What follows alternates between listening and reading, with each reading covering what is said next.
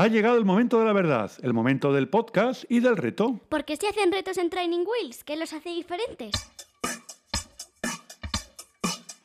Este es un micropodcast y al final tendrás tu propio reto. ¡Empezamos!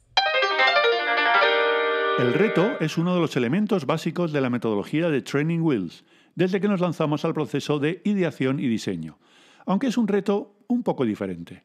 Parte del desarrollo del aprendizaje basado en proyectos y el elaborado por Apple del Challenge Based Learning, el aprendizaje basado en retos.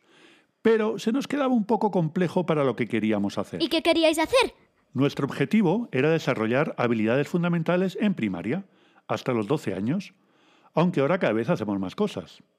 También queríamos hacerlo con metodologías activas, así que el reto era un gran punto de partida, pero lo adaptamos a la etapa educativa y a nuestro propósito. Lo mejor de utilizar el reto es que se adapta por completo a nuestra filosofía de que las habilidades se entrenan y que el niño y la niña deben ser siempre el centro de la experiencia. ¿Por qué es tan especial el reto en Training Wheels? Una de las cosas que más nos interesó del reto es que, por definición, es algo en lo que se puede fallar. Si no hay posibilidad de error, no es un reto.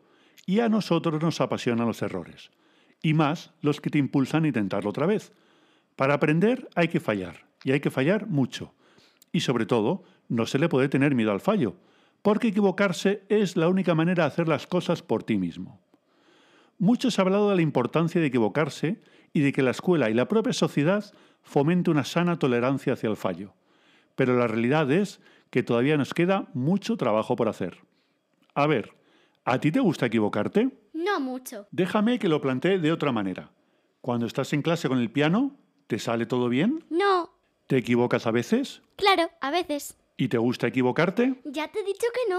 Pero si no te equivocaras, no habrías aprendido a hacerlo bien. ¿Por qué? Porque es imposible que te salga bien sin practicar. Y practicar es eliminar los fallos.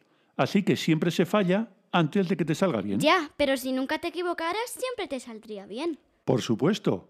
Pero solo puedes hacerlo bien siempre cuando has practicado mucho, cuando antes te ha salido mal. Ah, claro. Cada vez que te equivocas es un paso adelante para hacerlo bien a la siguiente vez. Anda, no lo había pensado así. Y cuando te equivocas en el piano, te entran más o menos ganas de seguir intentándolo. Muchas más ganas. Pues eso es lo que buscamos en nuestros retos. ¿Y eso es todo?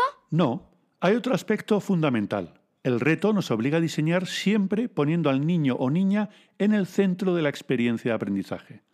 Cuando se diseña un reto, el propio planteamiento, la propia presentación, tiene que invadir la imaginación del estudiante. Debe absorber, intrigar, ser atrevido. Hay que ganárselo. Nos cuesta mucho esfuerzo y tiempo diseñar buenos retos. A fin de cuentas, alguien dijo hace mucho tiempo que el 90% de la labor de un educador es hacer que tus estudiantes se interesen por la materia en la que les vas a formar. ¡Bravo! Pues ahora pasamos al reto de este podcast, a tu reto. Aquí van tres preguntas. Tendrás unos segundos para responderlas. A ver si aciertas todas. ¿Listos? Pues empezamos. Primera pregunta. ¿En los retos de Training Wheels se puede fallar?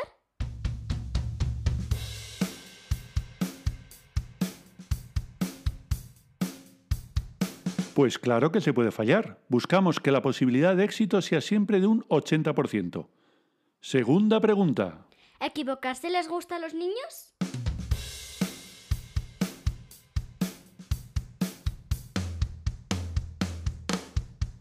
Por supuesto que no, pero hay que desdramatizarlo. El fallo es parte del aprendizaje.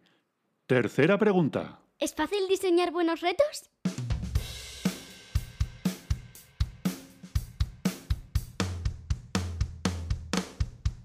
Por experiencia ya te decimos que no, porque un reto no es una actividad, es mucho más. Pues ya hemos terminado.